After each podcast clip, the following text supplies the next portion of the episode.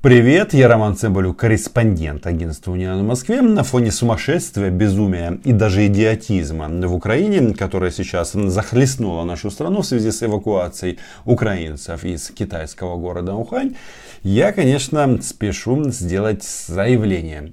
Я объявляю свой YouTube канал а, местом здравого смысла, где люди а, делятся мнениями, впечатлениями на основе хоть какого-то минимального анализа и а, здравого смысла на жизнь и на эту планету, на нашу страну и вообще на себя. Відповідально заявляю, ні середньовіччю в Украине. И в связи с этим призываю вас подписаться на мой YouTube канал. Это будет первый шаг спасения от украинской версии коронавируса, который в первую очередь поражает мозг. И люди в панике требуют спасти их детей. Но сегодняшнее видео будет посвящено не фобиям украинского общества, которые берут а, свои истоки из украинского телевидения, где пугают самым страшным – а, граждан нашей страны. Почему действуют а, так а, главные средства массовой информации? Ну, все очень просто. Извините за прямоту, дебилами легче управлять, потому что а, можно вместо того, чтобы предлагать реальные шаги по выходу из экономических проблем, военных, можно а, впаривать всякую дичь. Спасти, например, от коронавируса. Его нет, но это что значит? Это сделать намного проще. А видео я сегодняшнее хочу посвятить тому, как в России празднуют пятилетие Минских соглашений и что здесь говорят в связи с этим. Особенно на фоне заявлений нашего дорогого президента Украины Владимира Александровича Зеленского, который продолжает идти по своей дороге мира или к миру. И, внимание, вопрос. А что делают здесь? Они идут ему навстречу или не факт? Прошло без малого год. Ну, будем, давайте считать, 10 месяцев прошло. Те печальные прогнозы сбылись. Я не верю в то, что в ближайшей, там условно, среднесрочной перспективе мы получим мир на Донбассе. Я вообще склонен полагать, что все идет, к сожалению, к сценарию замороженного конфликта в регионе. В лучшем случае это будет э, реализация условно э, формата Молдавия-Приднестровье. Но вот то, что я наблюдаю, и тот градус э, истерики в определенных сегментах э, украинского политизированного общества говорит о том, что мы там можем получить на выходе условно ситуацию Армения-Азербайджан, которая на десятилетия тянется и где проливается кровь. Ой-ой-ой, это удивительно. Но Владимир Александрович Зеленский разочаровал очень многих граждан Украины. Это не секрет, и граждане Украины имеют на это полное право.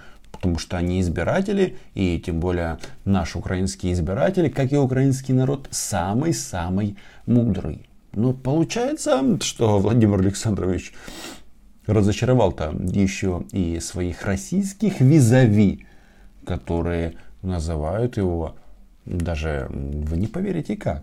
Смешным Порошенко. А, э, да, а факты показывают, да, что риторика та же все, все более и более Порошенко э, становится. И наш прогноз, который уже давно стал банальностью, ну и э, все говорят это, что э, Зеленский это тот же самый Порошенко, вид сбоку, посмешнее может быть и так далее. Но да, скорее э, вот печальные такие мысли э, приходят в голову, что вот в этой ситуации руководители Украины вести себя иначе не могут. Они продают войну, они продают напряжение. Они продают войну и напряжение. В смысле э, смешной Порошенко, ну в смысле Зеленский.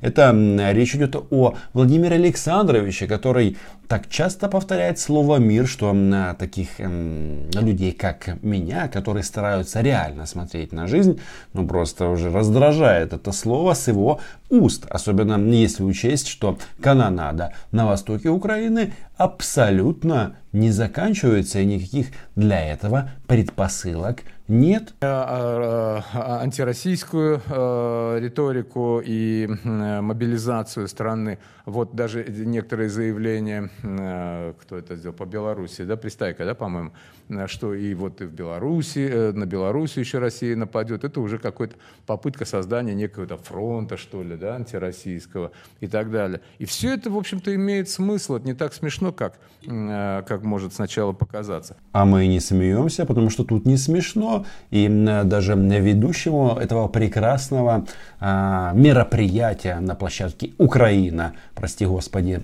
ру, а, не смешно. А все почему? Потому что а, речь идет о том, что россияне могут захватить Республику Беларусь, и тогда мы будем вообще а, фактически в российском окружении с учетом оккупированного Крыма и оккупированной части Донбасса. И никаких, как вы видите, предпосылок, чтобы здесь риторика изменилась, нет. Но я вам хочу рассказать об одном прекрасном документе, который, мне кажется, даже тем, кто боится заболеть коронавирусом, может а, раскрыть глаза. Дело в том, что на днях прекрасная аналитическая организация РФ, Центр политической конъюнктуры, который возглавляет Алексей Чесноков, а, тот самый Чесноков, который является голосом Владислава Юрьевича Суркова, который до вчерашнего дня а, возглавлял направление в Кремле по Украине и сейчас вроде как не возглавляет, но они сделали очень интересный доклад со своими прогнозами. Что же ждет а, Донецк, Луганск, ну и соответственно, как это повлияет на двухсторонние отношения Украины и России. Вот, пожалуйста, Центр политической конъюнктуры. Документ называется «Минские соглашения. Итоги пяти лет. Реализации и перспективы на будущее». В общем, тут сказано, что дипломатический процесс в тупике и ничего не сделано за эти пять лет – и главный вывод, который делает команда Суркова, того самого, да-да-да, а что ничего в обозримом будущем не изменится и, скорее всего, все а, останется так, как сейчас. Ну, в смысле, россияне будут там грабить оккупированную часть Донбасса, вывозить оттуда уголь, а народ, ну, как, будет жить в регионе, который эти же россияне усыпляют. И что мне здесь а, понравилось? Вот есть такая часть тут, расстановка сил. И они тут сообщают, смотрите, Минские соглашения нужны были Киеву не для того, чтобы на тяжелых условиях получить слабый контроль над Донбассом в течение 2015 года. Речь идет о Украине при Петре Порошенко, как это предполагалось текстом комплекса мер. А, то есть они считают, что а, вот этот комплекс мер, а, выполнение которого а, он а, как бы результатом должен был дать слабый контроль над Донбассом. Но на самом-то деле вся эта команда Чесноковско-Сурковская, они об этом и говорят, что никакого реального возврата Донбасса а, по российской версии не предполагалось, не предполагается и не будет предполагаться в обозримом будущем. Но как они оценивают ситуацию.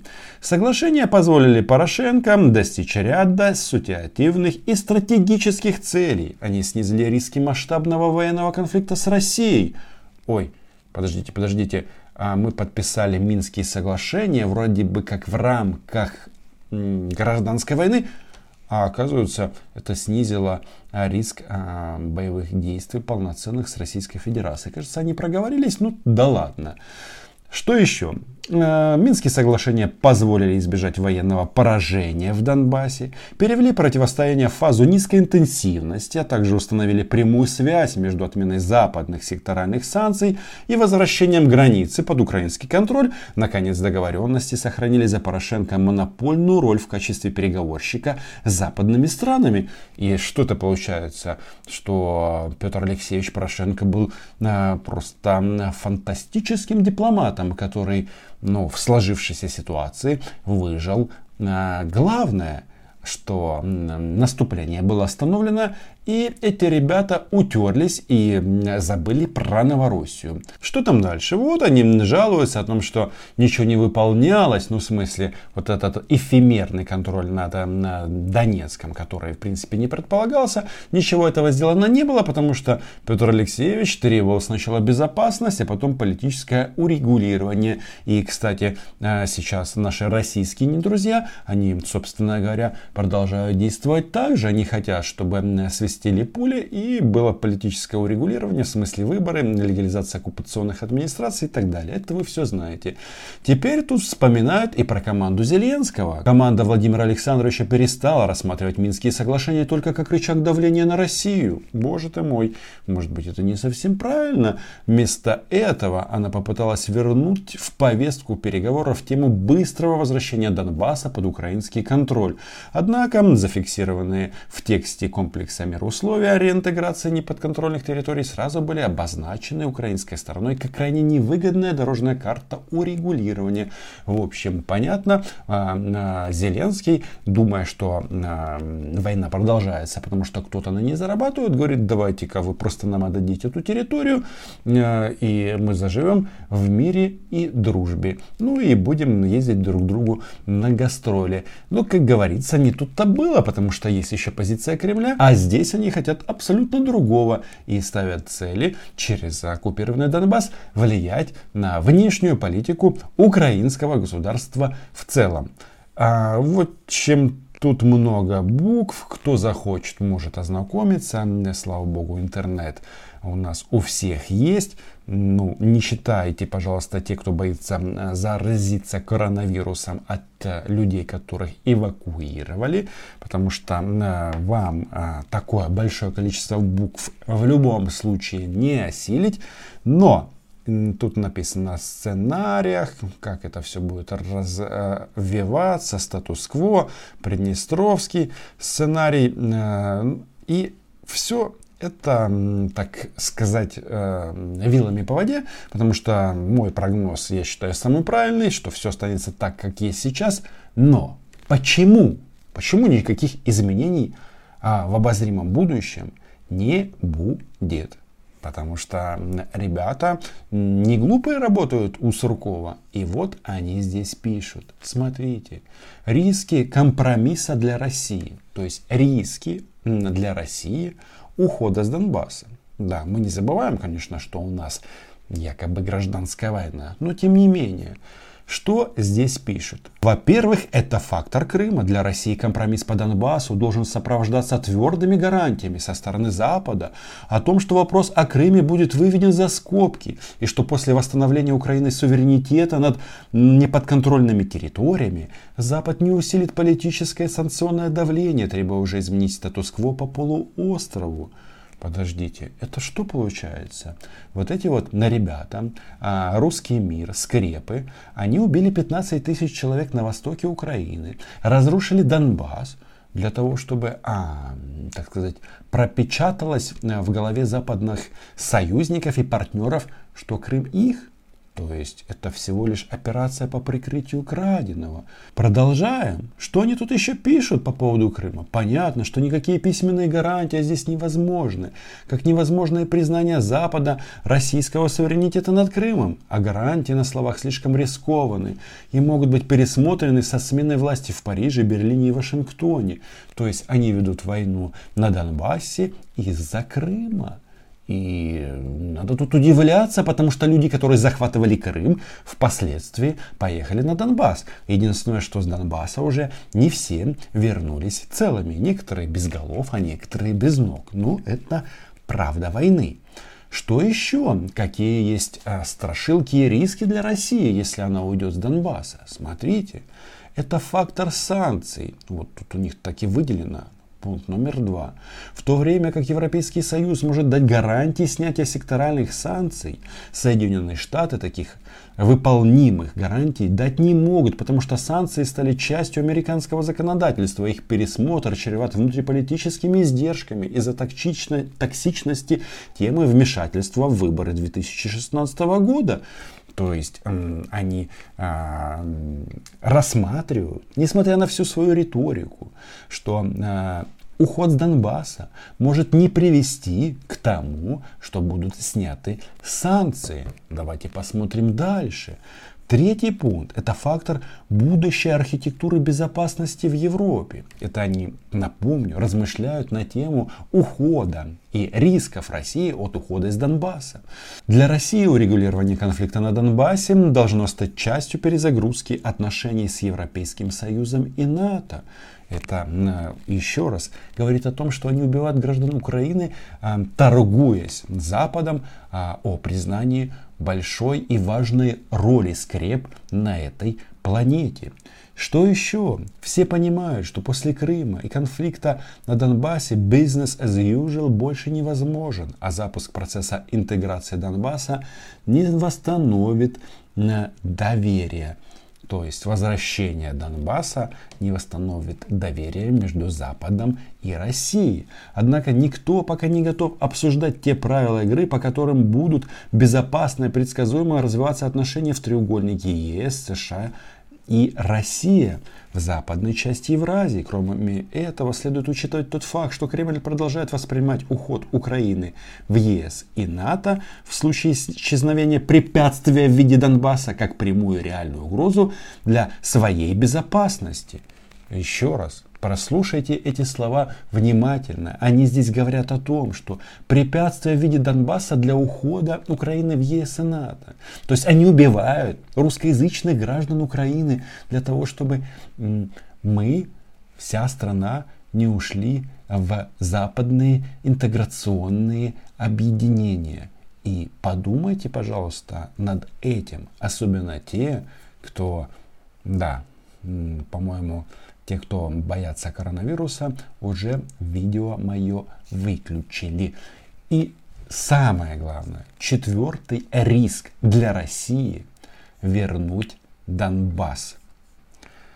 Это фактор транзита власти. Так и написано. Компромиссный сценарий не снимает для России существенных внутриполитических рисков, рисков России, которые могут многократно перевысить экономический эффект от снятия санкций. Особенно эти риски будут иметь значение в контексте будущего транзита власти. Ну, в смысле, что дядя Во, о, Владимир Владимирович покинет главный пост в Кремле и отправится на дачу. И что они тут пишут дальше? Смотрим. Резкое смягчение позиции и тем более уход из Донбасса могут бумерангом ударить по внутренней политике и привести к потере поддержки власти со стороны патриотически настроенной части электората, ну в смысле этих безумцев русского мира, русских оккупантов, а также, скорее всего, окончательно а, разрушат посткримс, посткрымский консенсус. Вы понимаете, в чем дело? Они а, во-первых, э, используют фразу «уход с Донбасса». А нам говорят, что у нас гражданская война. Это бы не мешало бы почитать Владимиру Александровичу Зеленскому, который любит слово «мир», для того, чтобы понимать, что происходит и почему происходит. А то он собрался у нас договариваться посередине. А вы видите, какие риски Россия а, рассматривает в части того, что может быть, если они слиняют за поребрик. И, как вы понимаете, никто тут не переживает по поводу судьбы граждан Украины, которые живут в оккупации. Ну, подумаешь, 6 лет при комендантском часе. В завершение по поводу прогнозов, что ждет Донбасс. Люди Суркова тут пишут, что мирное урегулирование может быть поставлено на паузу до смены власти в Украине и решения вопроса о специфике переходного периода в Москве, то есть до 2024 года включительно. Живите с этим, не болейте на коронавирус и знайте, что все будет Украина. Или по-другому, Украина была, є і буде. Не бійтесь коронавірусу, а краще підписуйтесь на мій YouTube канал. Чао!